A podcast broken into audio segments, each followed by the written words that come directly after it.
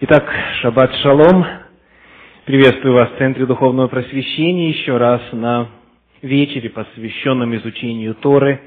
Сегодня перед нами две главы, книга Левит, глава 14 и 15, которые продолжают вопросы ритуальной, церемониальной нечистоты. Сегодня мы подробно поговорим с вами о проказе. Что это такое? Каковы причины проказы, каков процесс очищения и что это все вместе взятое говорит нам. Какие уроки содержатся в сегодняшней недельной главе Торы. Итак, что такое проказа? Ну, казалось бы, термин на слуху известный и, в принципе, достаточно ясный. Но вот какое дело. Скажите, проказа бывает на домах?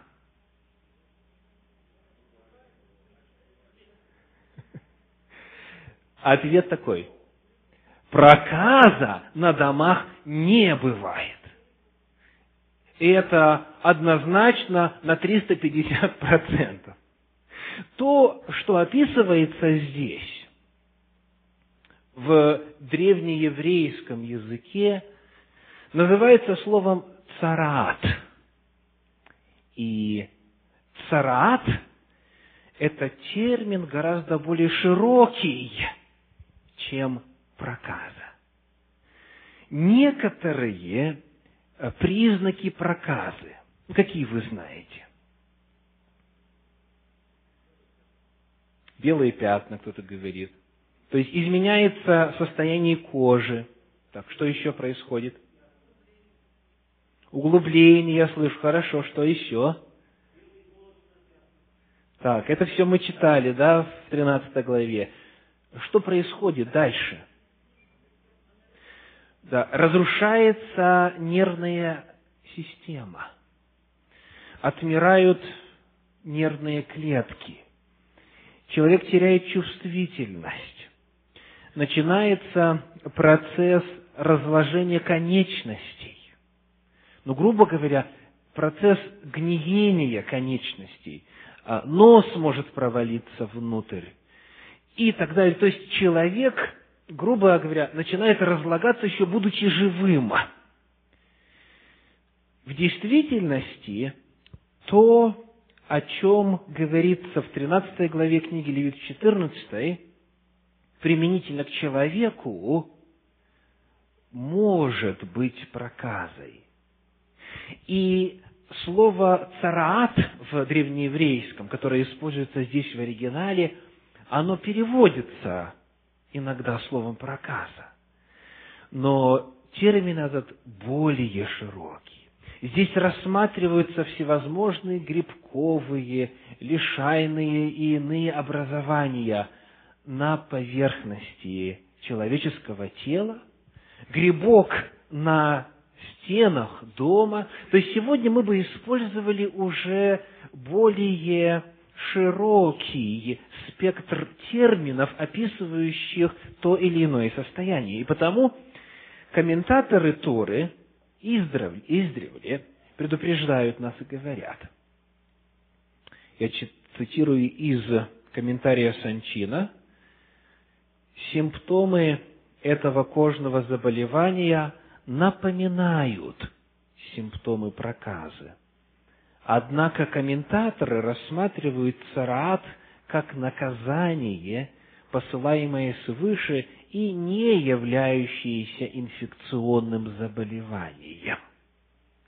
То есть традиционно в иудаизме считается, что хотя и есть схожесть по внешним признакам с проказой, тем не менее здесь что-то иное может быть описано. Давайте посмотрим, как описывается проказа в книге числа в 12 главе, стихи с 10 по 12. Числа 12 глава, стихи с 10 по 12 то есть то, что называется в оригинале термином цараат. И облако отошло от Скинии, и вот Мариам покрылась цараат, как снегом. У нас проказы переведено. Аарон взглянул на Мариам, и вот она в проказе. И сказал Аарон Моисею, «Господин мой, не поставь нам в грех, что мы поступили глупо и согрешили». И вот теперь описание того, к чему ее состояние может привести. Не попусти, чтобы она была как мертворожденный младенец, у которого, когда он выходит из чрева матери своей, истлела уже половина тела. Что вам говорит это описание? Это проказа. То есть, по описанию, когда тело начинает разлагаться на живом человеке, и причем здесь так интересно сказано, истлела половина тела. Так и происходит. Человек продолжает жить, но конечности и, и так далее, и так далее начинают отмирать, разлагаться, истлевать. То есть, мы видим, что, по крайней мере, в некоторых случаях речь идет в действительности о том, что соответствует значению нынешнего современного термина проказа.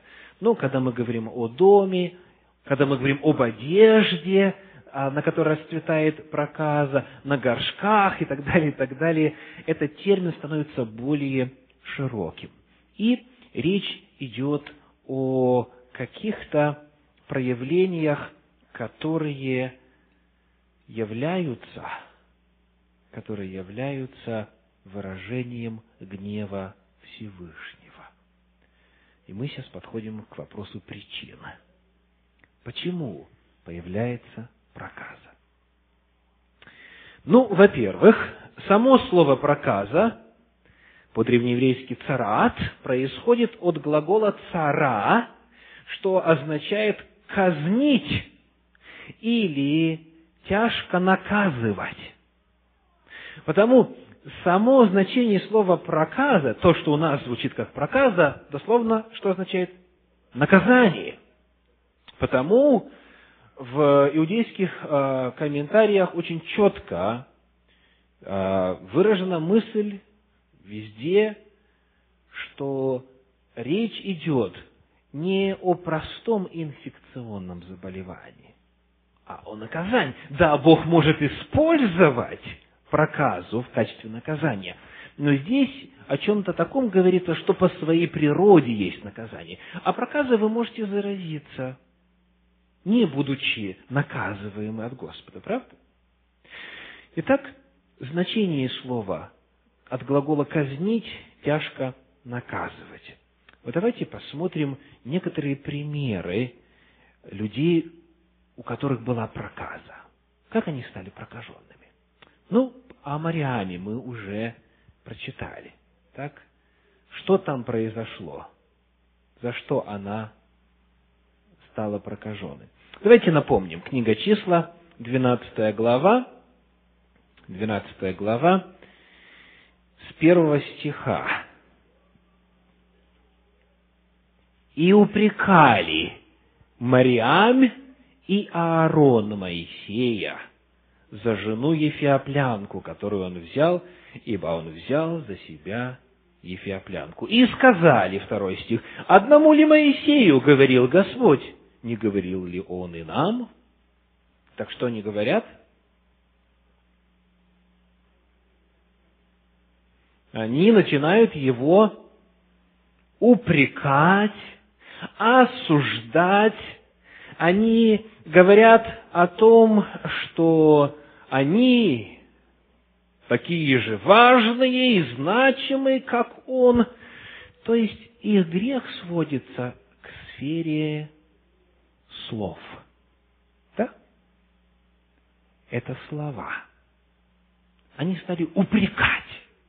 Они стали говорить. И за это она была наказана проказой. Давайте еще посмотрим один случай. Это четвертая книга царств, пятая глава. Четвертая книга царств, пятая глава. Прочитаем здесь следующие стихи. С двадцать четвертого стиха пятой главы. Когда он пришел к холму, то взял из рук их и спрятал дома, и отпустил людей, и они ушли. Когда он пришел, явился господину своему, Елисей сказал ему, «Откуда Гиезий?» И сказал он, «Никуда не ходил раб твой».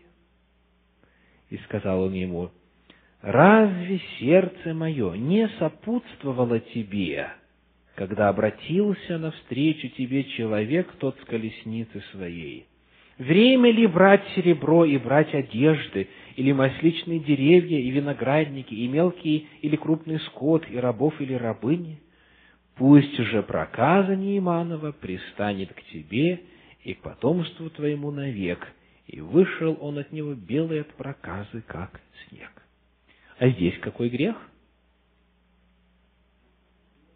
Ложь, правда? Ложь. Тот его спросил, Елисей, пророк, спросил своего слугу Гиезия, и тот ему солгал. Снова грех уст. Да? Грех уст. И вот в результате, как говорят комментаторы Торы, настоящей причиной царат является как раз-таки грех уст – и распространение человеком дурных слухов, использование дара речи для того, чтобы оговаривать людей, строить козни. Мудрецы Торы объясняют, что слово «мецора», определяющее человека, пораженного этим заболеванием, означает «моци шем ра», порочащий имя ближнего. Значит, слово которое у нас переведено в русском языке как проказ, это царат, а прокаженный в древнееврейском, в оригинале это мецора. И вот комментаторы объясняют, что оно состоит из э, трех слов моци, шемра, порочащий имя ближнего. Потому, когда речь идет о проказе, согласно приведенным в Священном Писании примером, согласно толкованию мудрецов, это наказание за грех уст. Ложь, поклеп, клевета, распространение слухов, наушничество и так далее. И потому считается, что человека отделяют на семь дней, чтобы у него не было возможности больше распространять слухов. Он живет за стенами общества, он не может входить в стан. Это время подумать, покаяться и освободиться от лашон гора, от грязного языка. Кому нравится такое правило? Поднимите руку. Аллилуйя, правда? То есть, Господь настолько серьезно относится к вопросу святости уст, что и у нас есть ряд примеров, наказывает проказой людей, которые в этом вопросе грешат. Честь человека очень дорога. И слухи, и клевета, и ябеды, и распространение какой-либо дурной информации о человеке есть грех.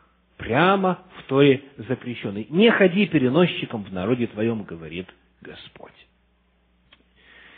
Ришар Элафер, руководитель мессианского служения а, в Генеральной конференции церкви, в своем комментарии на эти главы книги Левит пишет следующее. Важность воздержания от разговора о других можно увидеть в следующей заповеди Торы. Второзаконие 24.9. Что там говорится? Там сказано так. «Помни, что Господь Бог твой сделал морями на пути, когда вышли из Египта». То есть, это заповедь Всевышнего. Помни, что случилось с сестрой Моисея, с пророчицей, помни. Для чего? Чтобы не повторять ее ошибок. И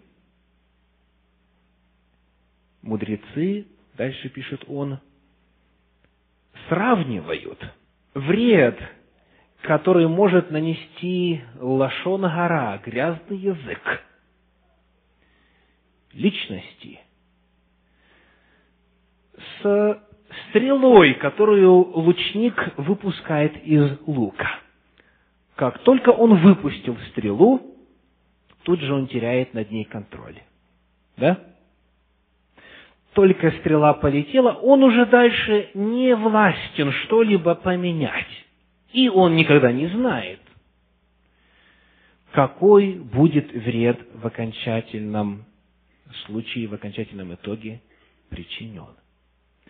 Когда слово «выпущено», говорят мудрецы Торы, человек теряет над ним контроль. Как только что-то негативное сказано о других, мы никогда не можем даже и предсказать, и предугадать, как далеко стрела полетит, скольких она поразит и сколько вреда в конечном итоге будет принесено в жизнь. Итак, что такое проказа? Это наказание. Каковы причины? Грех уст. Что же делать? Что же делать для того, чтобы человек вернулся в общество? Давайте посмотрим на процесс очищения. Книга Левит, 14 глава, первые три стиха. Левит, 14 глава, первые три стиха.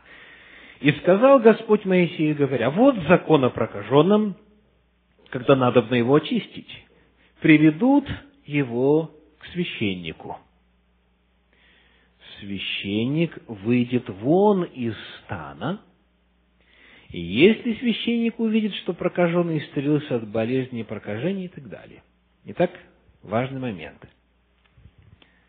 Встреча происходит где? Вне стана. И вне стана – это не чистое место. Там общественный туалет находился во время путешествия в пустыне. А, там мусор, там остатки жертвенных животных, там пепел, там прокаженные, там место опасное.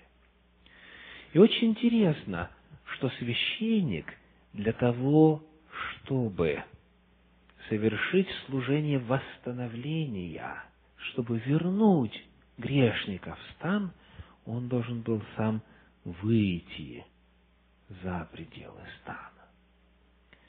Что-нибудь напоминает вам?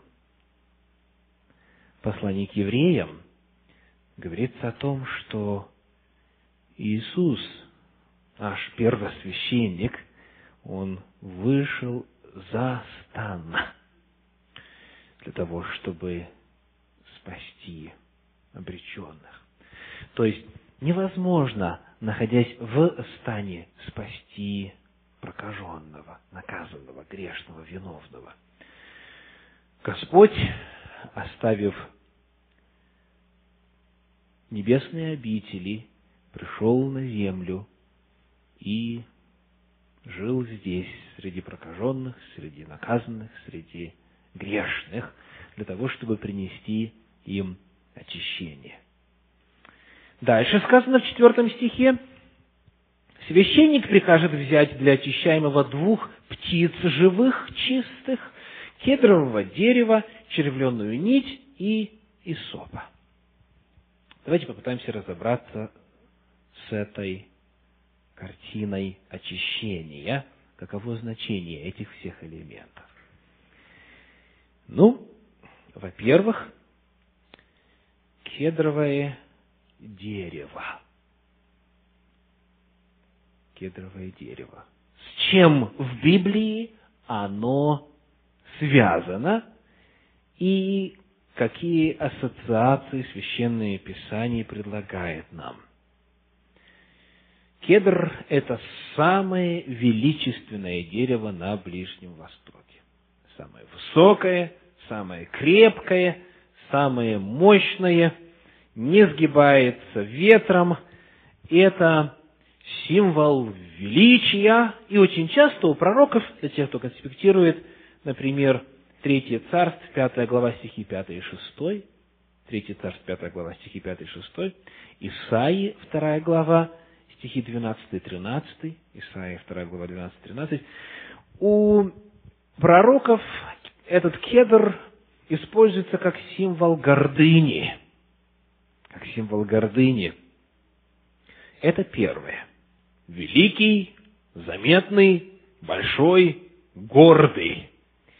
А что такое Исоп? Как вы себе представляете Исоп? Значит, это... Давайте прочитаем в третьей книге царств, в четвертой главе, 33 стих. Третий царств, 4.33. Говорится о Соломоне, который делал следующее. И говорил он о деревах. От кедра, что в Ливане, до исопа, вырастающего из стены. Да, то есть, это а, что-то такое маленькое, хлюпенькое, что растет между камнями дома, между камнями постройки. Это слово иногда переводят как, как просто трава. В комментарии Санчина говорится, листьями этой травы удобно разбрызгивать жидкость, так как они легко впитывают воду и отдают ее при легком стряхивании. То есть, значит, исоп это как бы самое-самое маленькое, а, что существует в сфере растительности. Итак, кедр самое огромное, исоп самое маленькое. О Соломоне говорится, он говорил от кедра до исопа, обо всем, от самого большого до самого маленького. Так вот, если кедр – это символ гордости, величия, то исоп – это смирение, это низкое место, это умоление, это а, символ преклонения и низведения себя до самого-самого ничтожного. Итак, мы посмотрели на кедр и Исоп. Теперь сказано, нужно взять еще червленую нить. Что значит червленую? Красную, да? Красную нить. Что она означает? Известный средневековый комментатор Раши пишет, что должен он сделать для своего исцеления? Смириться, избавиться от своего высокомерия и осознать, что он мал и ничтожен, как червь и как Исоп. Значит, кедр – это гордость, у нас есть червленая нитка и иссоп. Согласно комментарию Раши, червленая нитка представляет собой что? Червя. То есть, ну, обычные, самые распространенные дождевые черви красного цвета. Вот это то, что, как говорится, ну, как у нас говорит, гад ползучий, да, на Руси. То есть, что-то такое ну, знаете, самое-самое-самое мелкое, низшее, а, умаленное. Так вот, в истолковании этого комментатора эта красная нитка напоминает собой червя. И задача перед человеком стоит забыть свою гордость и смириться. Что дальше нужно сделать? 14 глава, стихи с 5 по 7. «И прикажет священник заколоть одну птицу над глиняным сосудом, над живою водою». Сделаем паузу. Что такое живая вода? Только помните, что мы сейчас не русские народные сказки читаем. Живая вода. Да, спасибо. В иврите Маим Хаим. То есть проточная вода. Живая, значит, двигающаяся. Вот, то есть э, речь идет о воде, взятой из проточного э, какого-то, так сказать, э, источника воды. То есть не из озера, из ручья, из реки, из фонтана и так далее.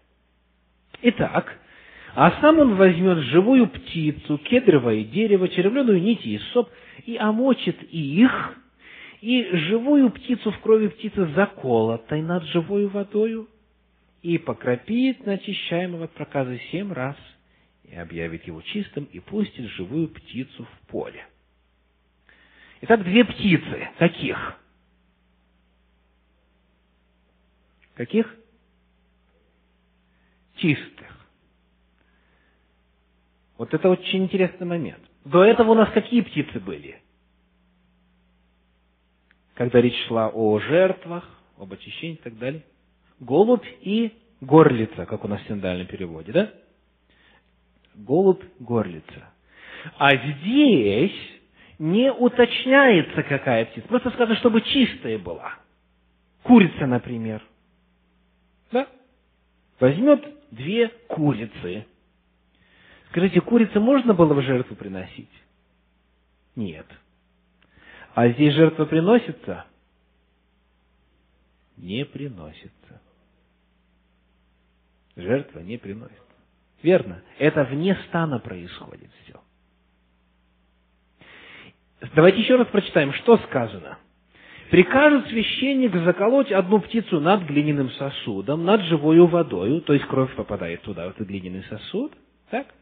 Теперь, сам он возьмет живую птицу, кедровое дерево, червленую нить и соп, и омочит их и живую птицу в крови птицы, заколотой над живою водою птица не рассматривается как жертва. Подтверждается это тем, что никакой части птиц не бросали в огонь жертвенника. Это не жертва.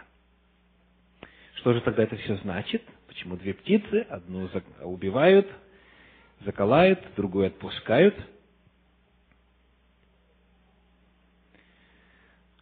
Комментаторы говорят так. Образы, связанные с процедурой очищения, указывают на то, что выздоровление болевшего цараат – рассматривается как его возвращение к жизни после того, как долгое время он находился в состоянии подобном смерти. Итак, одна птица указывает на, на смертность или на состояние смерти этого человека. Теперь живая птица на что указывала? На свободу. Во-первых, на возвращение к жизни, во-вторых, на свободу, то есть ее отпускают. Все. Раньше он был связан, ограничен, этот человек, наказанный болезнью цара. Теперь он возвращается к жизни, теперь он обретает свободу. Живая птица символизирует обновление жизненных сил. И потом только уже описываются жертвоприношения, когда он уже может войти в стан, он по-прежнему семь дней пока не, не, не может войти в свой дом, или в свой шатер.